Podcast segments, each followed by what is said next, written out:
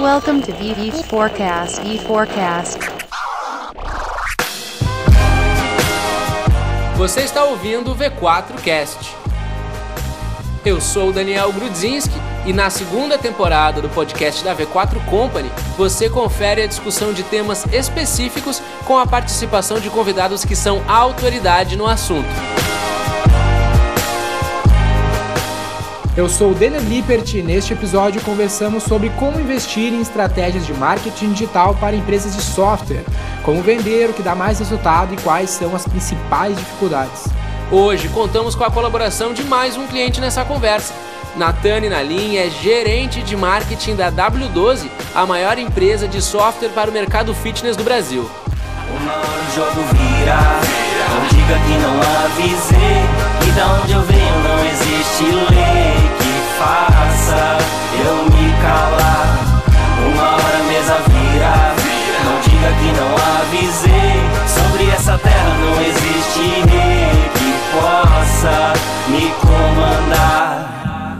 O V4Cast começa agora. Welcome to VV's Forecast. E Forecast.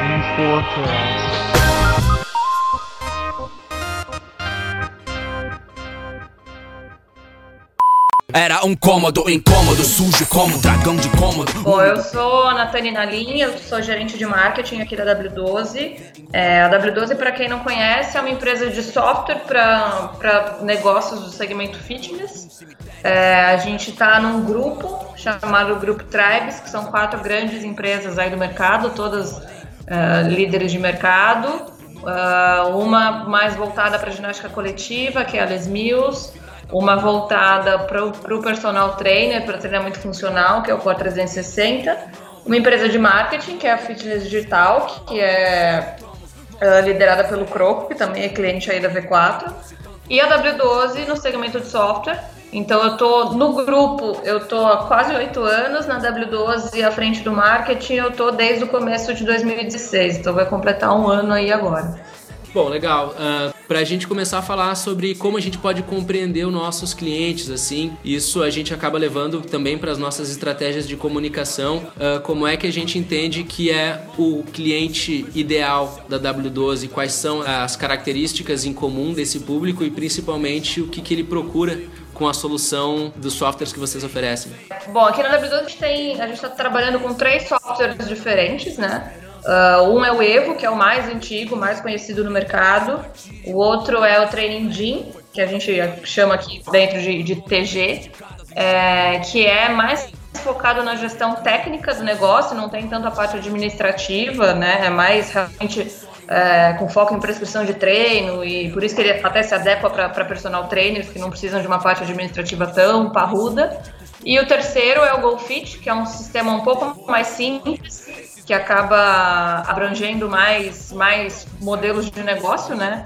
Então, assim, o que eles têm em comum dentro do nosso cliente, assim, o nosso cliente que, que é os resultados do negócio, cada tu vai se adequar para um nível de maturidade diferente, né? O Evo tem uma parte, é, é bem mais parrudo, digamos assim, então ele acaba abrangendo é, um tipo de cliente que tem uma necessidade de ter um relatório mais completo, de ter a visão sistêmica realmente de todos os cantinhos da academia. TG, como eu comentei, já é uma parte muito mais, mais técnica, para um cara que preza muito mais o controle técnico e não, e não tem tanta dor do, do, do administrativo mesmo. E o GoFit tem as duas coisas, né? Tem tanto o administrativo quanto o técnico, só em níveis mais básicos. Então, a gente acaba é, colocando como cliente para o GoFit um cara que está começando ou que ainda é pequeno, que é, eventualmente isso tem muito no mercado, então do cara ser um profissional de educação física, um personal que acabou ganhando muitos alunos e falar, ah, por que não montar o meu negócio? Só quem se arrisca merece viver o extraordinário. Acima das nuvens. Legal, os, os softwares da, da W12 dá para dizer que é um, R, um ERP para academia, né, Natânia? Sim, sim, são. E como é que tu vê a questão da aplicação e do cloud hoje, que está uma, uma, uma tendência muito forte, né? Da, eu sei que a W12 tem os dois, tem a aplicação e tem o GoFit que é na nuvem. Uh, a gente vê muito, muito se popularizando softwares de nuvem, como que isso está se dando dentro da W12, questões de produto, assim, a questão uh, de ser nu na nuvem. Uh, pra gente, assim, é um, é um ponto muito forte, muito importante. É, tem muitos clientes que vêm para cá, se tornam clientes nossos justamente pelo fato de tudo ser 100% online e, e também por uma coisa que no, no nosso mercado a W12 acaba tendo um funcionamento de vanguarda muito grande. Então, hoje em dia, por exemplo, é, sei lá, 70% dos sistemas para academia são online, mas em geral, todas essas iniciativas, os pioneiros acab acabamos sendo nós. Então, a gente é online desde quando ninguém era online, a gente mexe com o aplicativo desde quando ninguém mexia com o aplicativo, é, e aí o mercado acaba vindo atrás da gente, isso é, uma, isso é um, um, ponto interessante. E cada dia mais o gestor de academia tem valorizado isso. Acho que a questão do online eles valorizam muito por conta da mobilidade, né? O gestor de academia nem sempre é um cara que está lá dando expediente na academia.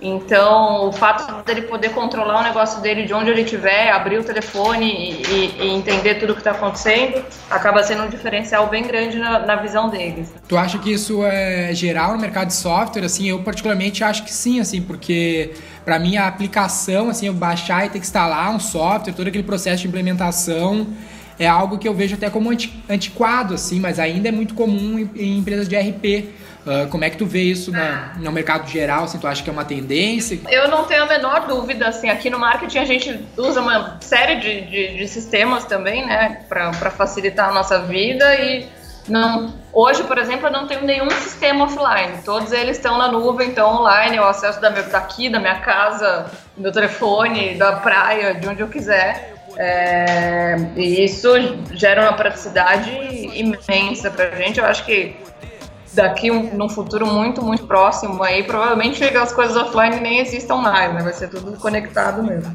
É, eu acho que se a gente tá falando de marketing, é importante a gente falar do produto, né? Que é antes de qualquer coisa, antes de a gente falar de vender mais, a gente tem que falar do nosso produto, né? Que o, muitas vezes o bom produto pode se vender sozinho, pode conseguir um buzz mais forte, né?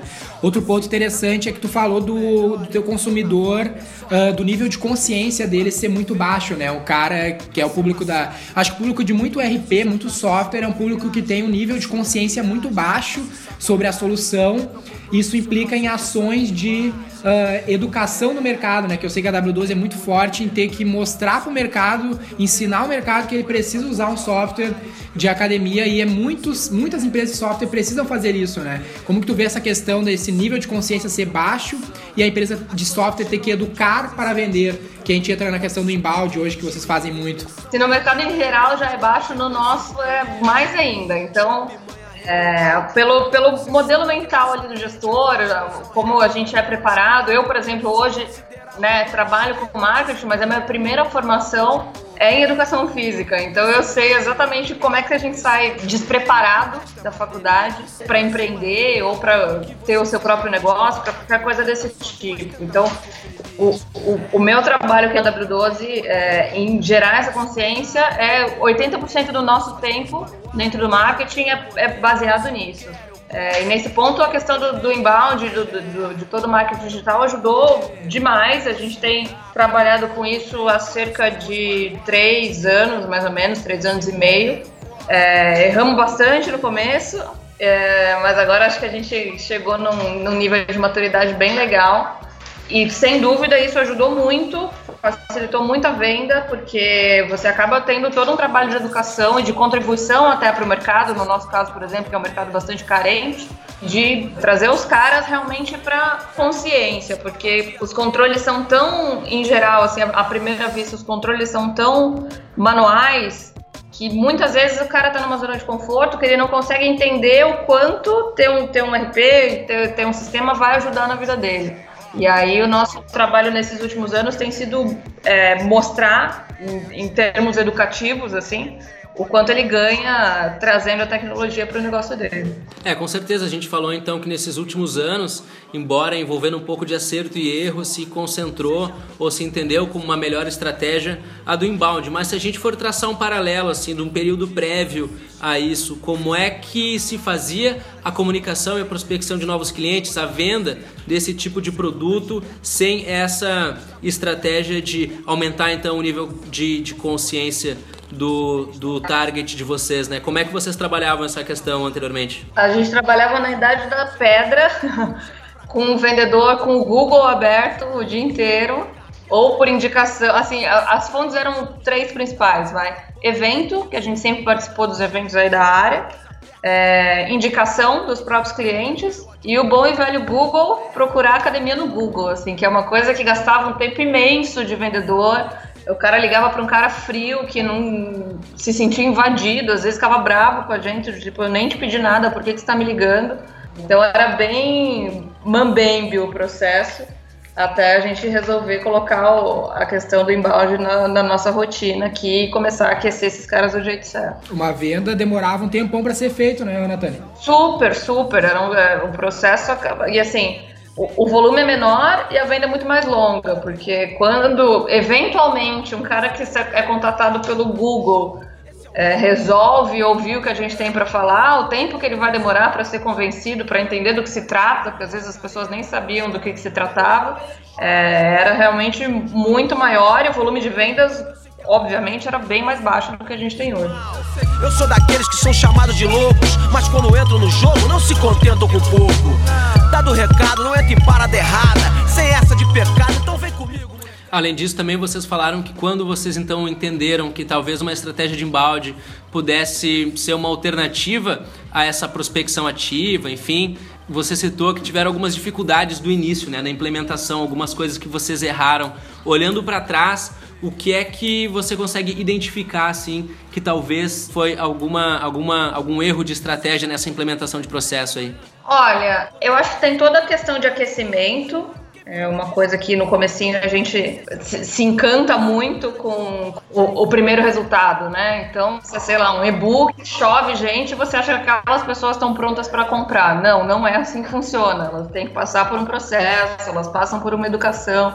Então, no começo isso aconteceu bastante é, de putz, subir lead para vendas a, a, rodo, e aí a hora que batia lá era a mesma coisa do cara do Google, porque o cara não estava no momento de compra ainda e a gente não tinha essa compreensão. Isso é uma coisinha que, que a gente ao longo do tempo foi ajustando, de trazer o cara nas etapas do funil realmente é, e vir com ele na mão e só entregar para vendas a hora que, que, que ele está em condições realmente de entender o que é o produto e comprar. Outra coisa é, é envolver vendas no processo. No primeiro impacto, aí, logo no começo, aí, uns três anos atrás, é, o pessoal de vendas acabava nem, nem gostando muito da ideia, ficava meio bravo com a gente, porque você, você tira eles da zona de conforto, você muda o modelo de trabalho, é, e, e, no começo a gente teve um pouco de problema em não, em não se entender. Então hoje, hoje em dia a gente tem uma relação muito mais próxima de, de acordos e o que, que, o que, que é papel de cada um. É, mas no começo a gente errou um pouquinho nesse sentido também. Essa transição é bem interessante, assim, porque o modelo que vocês vendiam, né, do evento, a indicação e a prospecção, ainda tem muita empresa de software que trabalha com esse mesmo modelo ainda da venda, do bater na porta. E eu que já vendi uh, prospectando, sei a dor que é, assim, para te conseguir fazer uma venda, a quantidade de não e o quão chato tu tem que ser é uma tortura para quem vende, né? Então, até nessa área é bem difícil de manter o vendedor. E aí a gente vem para o embalde aí que a gente consegue trazer o cliente e conseguir entender o nível de consciência dele, educar ele aí conseguir fazer uma venda mais, uh, vou dizer assim, mais fácil, né? No momento que ele chega para ser uh, ofertado mesmo, ele já está mais preparado para comprar. Até legal a gente evidenciar os os níveis de consciência, né? Que a gente sempre tem um consumidor inconsciente, é aquele cara que não sabe que tem um problema, não sabe que existe um produto, que aí tu faz o que a gente chama de topo de funil, né? Faz um embalde, alguma coisa ali para ele começar a entender que ele tem um problema, né? Começar a perceber que ele tem um problema, aí ele passou de ter um problema, ele tem que ter consciente que existe uma solução para esse problema que a solução é o produto, consciente do produto e que ele fique consciente do vendedor. Quando ele está nessa quinta etapa de consciência, ele está pronto para comprar. Então, basicamente, o que a gente faz, uma estratégia de embalde, é levar ele por esses níveis de consciência, que ele saia de um cara inconsciente e chegue num cara consciente do teu produto e pronto para comprar e é hora de vender, né? Uh, até assim, quando uma empresa começa a entrar na internet, não sei se vocês passaram por isso, Natane, ela quer fazer direto Google AdWords, né? Quero aparecer para quem está buscando por software, o meu software específico. Que é óbvio que é um cara quente, um cara consciente do produto, mas é um cara limitado. A quantidade de pessoas que estão nesse nível é uma quantidade muito pequena do mercado e extremamente competi com, uh, competida pelo, pelo, pelos concorrentes. Todo mundo quer essa pequena fatia. Já essa fatia inconsciente que a gente pode trabalhar ela é a maior parcela do mercado e que é a menos concorrida ainda, onde ninguém está olhando. Então se a gente encara ela, faz uma estratégia de embalde que leva às vezes mais tempo, mas ao longo do tempo ela vai gerar resultado a todo momento e ilimitado, é assim que, que a gente vê, né? Exatamente. É... No nosso caso, o AdWords não foi uma proporção muito grande, nem é até hoje, na verdade porque a gente via conteúdo conseguiu ter um posicionamento bacana no, no Google. Então acaba que meio que não compensa você colocar muito, muito dinheiro em AdWords, porque eu, eu já tenho um resultado orgânico legal. Mas é, isso que você falou do, do, do tempo e tudo mais, assim, eu acho que eu não tenho a menor dúvida de que o resultado que a gente alcançou e que a gente alcança hoje é, só é só acontece porque as lideranças aqui dentro tiveram uh, a confiança no marketing e, e, a, e a paciência de esperar esse, esses primeiros meses aí, que né, tem pessoal aí no marketing que chama de, de vale da morte e tal, porque realmente quando você começa a trabalhar em bound, existe um intervalo ali de tempo de três, às vezes seis meses, em que meio que nada acontece, assim, você se esforça, se esforça, se esforça, e o resultado, não que não exista, mas o resultado é, é mínimo perto do que ele pode ser um dia. E não é toda empresa que, que tem essa paciência de esperar, eu acho. Assim, eu acho que isso é um ponto muito importante de, de, colocar, porque às vezes a gente fica frustrado e muito provavelmente até as lideranças que não são do marketing, que não entendem como é que funciona é, né, no, nos bastidores, às vezes acabam te cobrando por uma coisa que naquele momento você não vai entregar. É, então, no nosso caso aqui, o, o Valério, o Ari, que são os sócios, tiveram super super apoiaram a gente no processo e, e deram todo o respaldo aí para a gente ter o tempo certo de aquecer esses caras e alcançar tudo que a gente tem alcançado nos últimos anos. Eu tenho poder, posso mudar porque eu tenho poder. Põe as suas mãos para o ar e diga eu tenho poder. Se eu quero, eu posso porque eu tenho poder. Quando eu sigo o que fala o meu coração, as coisas geralmente fazem É, um produto como, como um software é um produto que ele exige esse tempo aí, não tem muito o que fazer, né? Até a gente, normalmente, quando entra um cliente que ele quer resultado a curto prazo, a gente tenta fazer campanhas de marketing direto, que a gente chama, que é trabalhar uma base que ele já tem ou trabalhar um Google, é o jeito que ele vai conseguir resultado mais rápido. Mas é um resultado limitado e às vezes um resultado muito caro, né? O preço que ele vai pagar no Google ou uh, o, resultado que ele vai conseguir vai ser um resultado X, ele não vai conseguir escalar esse resultado. Agora, se tu vai para um caminho de embalde, consegue escalar, porque tu tem o mercado todo para ser educado e vender para ele, né?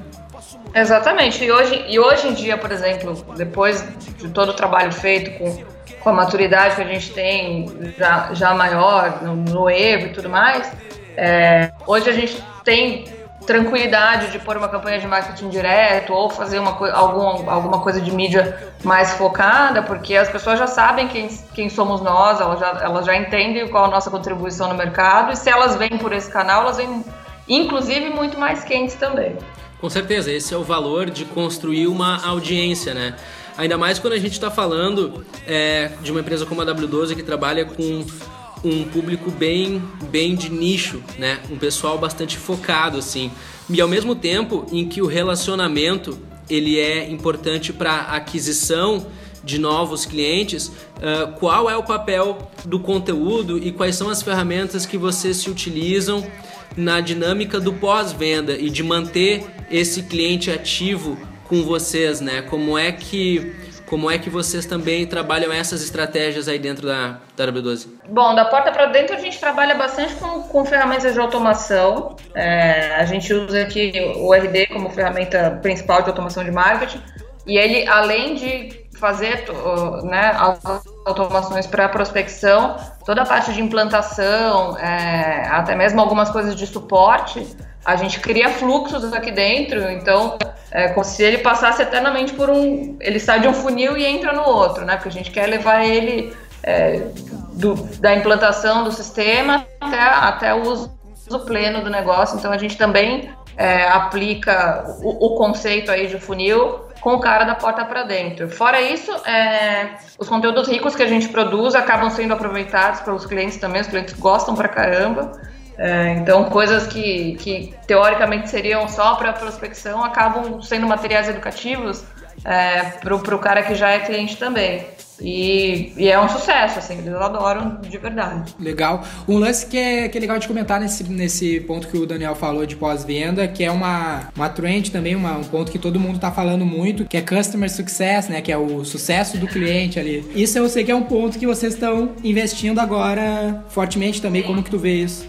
Sim, a gente está estruturando aqui um, um, um departamento mesmo, né? Tudo bem que Customer Success não é exatamente um departamento, né? Ele é, ele é um, uma cultura, assim. Eu acho que é, não adianta ex existir o analista de Customer Success e o resto da empresa não, não pensa no sucesso do cliente. Então, a gente está justamente nesse momento de educar as pessoas é, para pensar no, no, problema do cara e não em rebater problemas ou, ou é, jogar uma solução só para o cliente ficar quieto ou coisas desse tipo que, que, a gente sabe que na grande maioria das empresas é isso que acaba acontecendo, né? É, é, você aciona um suporte ou coisa dessa, desse tipo, o cara só raqueta o seu problema para você ficar quietinho.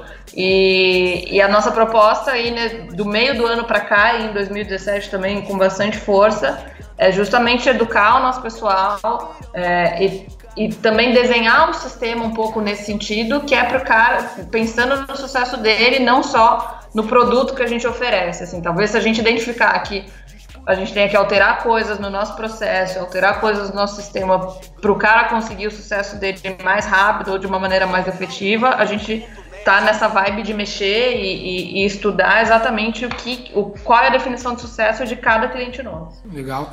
E numa empresa, acho que para todas as empresas de software que estão ouvindo, assim, é importante o investimento nessa área porque a, como é um produto recorrente, o, grande lance é aumentar o lifetime value do cliente, né? O valor desse cliente ao longo do tempo.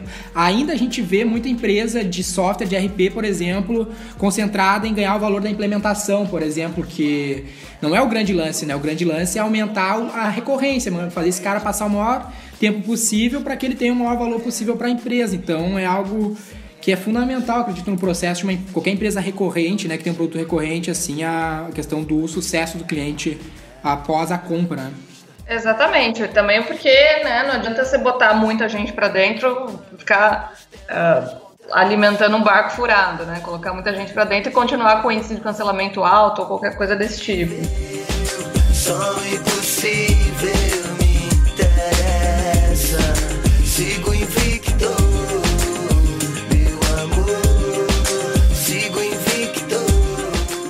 Um outro ponto que eu, que eu não queria deixar de passar aqui, Natane, que eu acho que vocês são um baita exemplo, assim, é a questão de nicho. Como vocês são uma empresa focada no nicho uh, fitness, como que tu vê a importância de da comunicação ser uma comunicação uh, de nicho, assim, ela falar para aquele cara, aquele cara olhar, putz, a W12 é uma empresa especializada no meu nicho, que impacto isso tem nos resultados de marketing? Aí, no nosso caso, eu acho que é, é essencial e ao mesmo tempo talvez seja o nosso maior desafio, porque o, o segmento fitness tem coisas muito particulares é, de, de, perfil de, de consumidor, de, do, do, jeito que o mercado se comporta, do, enfim, várias, várias particularidades, assim, e que não é qualquer pessoa que consegue ler isso e transformar isso numa linguagem que faça sentido para o gestor lá, que faça sentido para o personal. Então, isso é um ponto bastante delicado aqui para gente, para mim como, como gerente, é, por exemplo, numa contratação ou coisas desse tipo, é, eu sou uma pessoa que caí no marketing, mas vi educação física. Então, eu, por exemplo, tenho conhecimento de mercado é, dentro do meu segmento acima da média do que se eu trouxer um, um analista de marketing comum. Então, quando eu coloco uma pessoa para dentro da minha equipe, a minha preocupação em educar a pessoa para entender o mercado é muito grande e é um baita desafio, porque a gente tem um monte de particularidades. É, o Croco, por exemplo, da Fitness Digital é um exemplo disso, que também tem uma história parecida com a minha, também foi educador físico e acabou se especializando em marketing, então a gente acaba tendo um pouco mais de facilidade para falar essa língua do mercado do que um, um, profissional de marketing comum. Todo, todo dia, toda contratação, toda reunião, o meu, o meu foco é, é fazer esses caras falarem a língua do, do, gestor de academia, que é uma língua diferente do, do mercado comum. E aí, só, só focando 100% nisso, que a gente consegue realmente se fazer entender e, e, ganhar o respeito das pessoas no mercado. Se vocês fossem uma empresa de software comum que também servisse para academia, tu acha que a, que a história seria diferente? O resultado não seria o resultado que é hoje por ser uma empresa focada na academia? Eu acho que sim, eu acho que sim. Eu acho que é, a gente passa o tempo inteiro respirando a dor do cara, é, tentando entender o que está acontecendo e, e, e, propondo soluções muito específicas para um, um universo muito específico. É, é, um, é um modelo de negócio que não, é difícil replicar, né? Então, é, talvez se a gente tivesse um leque maior aí, isso já, inclusive, já foi discutido aqui algumas vezes, porque, né, uma vez desenvolver um software para uma coisa, você consegue desenvolver software para vários segmentos, mas a gente prefere é, ser especialista no que a gente faz para poder falar com total propriedade do, dos problemas que a gente resolve. É, a gente que atende várias empresas aqui, a gente sente esse, esse o impacto do, de falar a linguagem do público específico claramente em cada ação. Mesmo quando a gente tem uma empresa que ela é mais genérica, que ela atende mais segmentos, a gente tenta uh, separar a comunicação dela por segmento. Porque para nós, na nossa experiência pelo menos, é fundamental que, que aconteça o report ali no primeiro contato do usuário com a comunicação, que ele olhe para aquela comunicação e fale, pô, esse cara tá falando comigo, entendeu? Esse cara entende o meu problema. Não um generalista, assim, que fala amplamente, fala de outros de, de mais genérico, o resultado tende a ser bem menor. Então, se a gente separa a comunicação para cada nicho que a gente atende, quando não é o caso de uma W12, assim, que é focada no nicho, isso a gente sente como algo fundamental para ter o resultado mais expressivo. É, aqui a gente trabalha com, o, com nichos dentro do nicho. Assim. Então, por exemplo, o jeito que eu falo com um gestor de academia é completamente diferente da maneira com que eu falo com um personal trainer. E eu tenho produto, produto para as duas coisas. Quanto mais dentro da realidade do cara, pra gente melhor. Na voz do povo, do povo que é de verdade, que sabe, que faço resistência a toda essa mentira. Porque eu nunca fui padrão, eu trago a alternativa. De sonho até real. É, uma coisa que tá ficando claro também aqui na nossa discussão é que de ponta a ponta o grande valor do sucesso de prospecção e do sucesso do cliente é está totalmente relacionado com a comunicação que a gente consegue estabelecer com o cliente, né? E em função disso também tem uma peculiaridade que para nós da V4 se aplica para algumas relações comerciais e para outras não, por exemplo, que é a questão do trabalho à distância, né? Não só em fornecer um serviço à distância, mas muitas vezes fornecer um suporte à distância em que a tua única ferramenta de comunicação muitas vezes tende a ser as ferramentas que o ambiente digital proporciona. E como é que vocês atuam com essas questões aí dentro na W12? Uh, hoje o nosso trabalho é todo remoto, né? A gente só tem questões presenciais, por exemplo, quando a gente faz algum evento, a gente faz dois eventos grandes no ano aqui do, do, do mercado, é, e é um momento de, de celebração, assim, a gente brinca que a IRSA, que é a maior, maior convenção aí do, do, do ramo, é o nosso ano novo. Então, o ano começa e termina no evento, que é o momento que a gente tem de oportunidade de encontrar os caras, de tomar café, de olhar no olho, mas assim, a operação ao longo do ano inteiro é totalmente online, então o processo de implantação é feito à distância, o processo de vendas é todo, todo inbound, uh, suporte também. É, é polêmico essa questão do fitness, porque o, o gestor de academia é um cara carente, um cara que gosta da visita, que gosta do cafezinho, é, e tudo mais, mas assim, existe também uma variável de negócio que se você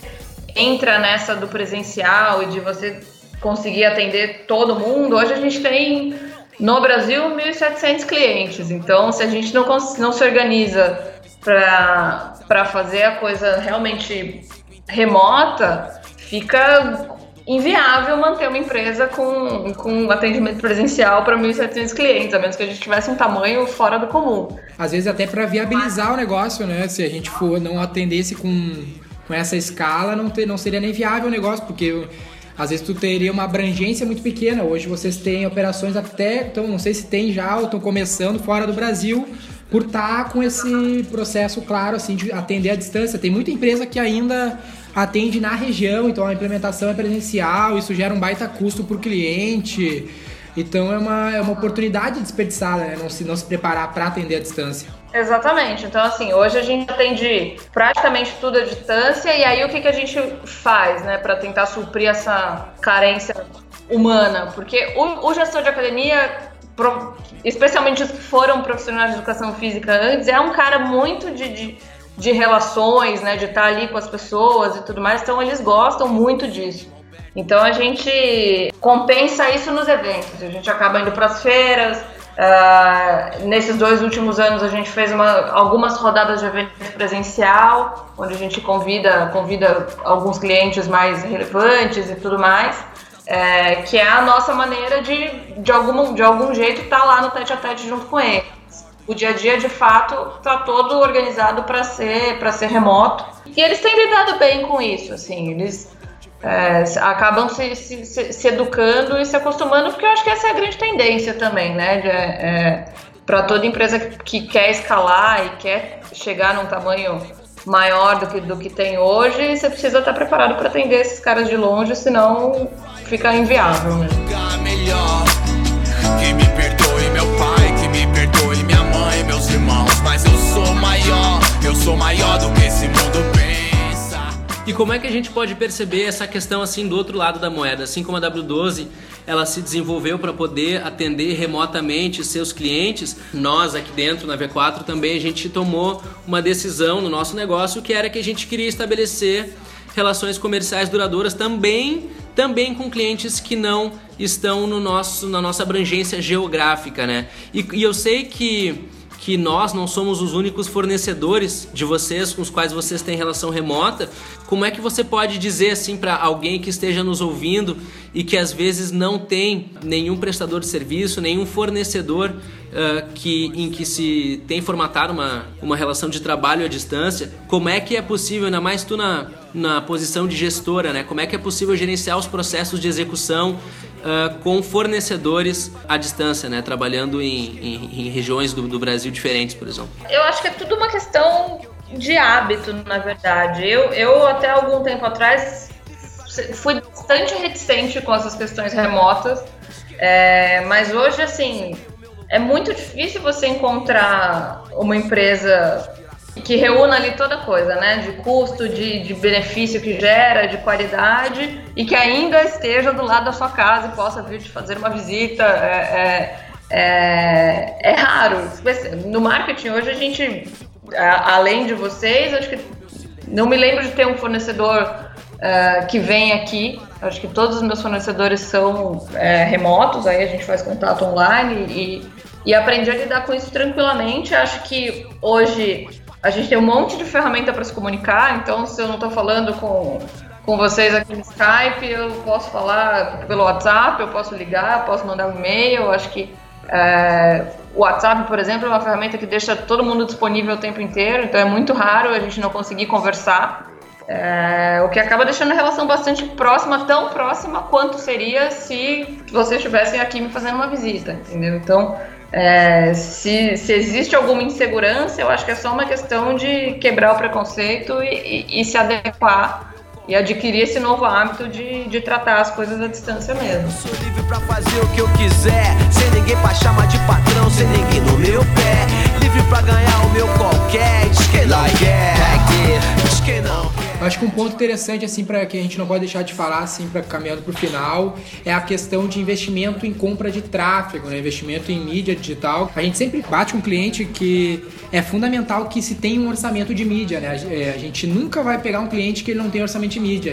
A gente nunca vai dizer que a gente, a gente pode fazer o melhor serviço possível. Se ele não tiver investimento de mídia, ele não vai ter resultado. O quanto isso é crucial para o negócio, né? Para se ter resultado com a internet e às vezes uh, o cara tem, um, tem medo de fazer esse investimento. Como que tu pode, uh, o que tu pode dizer assim na tua experiência de quão isso é importante, que resultado isso gera? É, hoje a, a, grande base do, do, do, meu trabalho aqui no marketing está no que a gente coloca em mídia, é, porque é o que faz com que os meus materiais e todo, todo o meu conteúdo chegue nos olhos do, do, do, meu prospect, né? Então, é uma dificuldade no começo de você estimar quanto vale, quanto, o que, que vale mais a pena, onde põe o que, quanto dinheiro, mas, mas vale o teste constante. É, e acho que uma das razões até da gente ter trazido vocês para o negócio é justamente essa, porque a gente tinha, a gente investe em mídia aqui, deve ter uns, até antes mesmo do inbound, deve ter uns 4, 5 anos.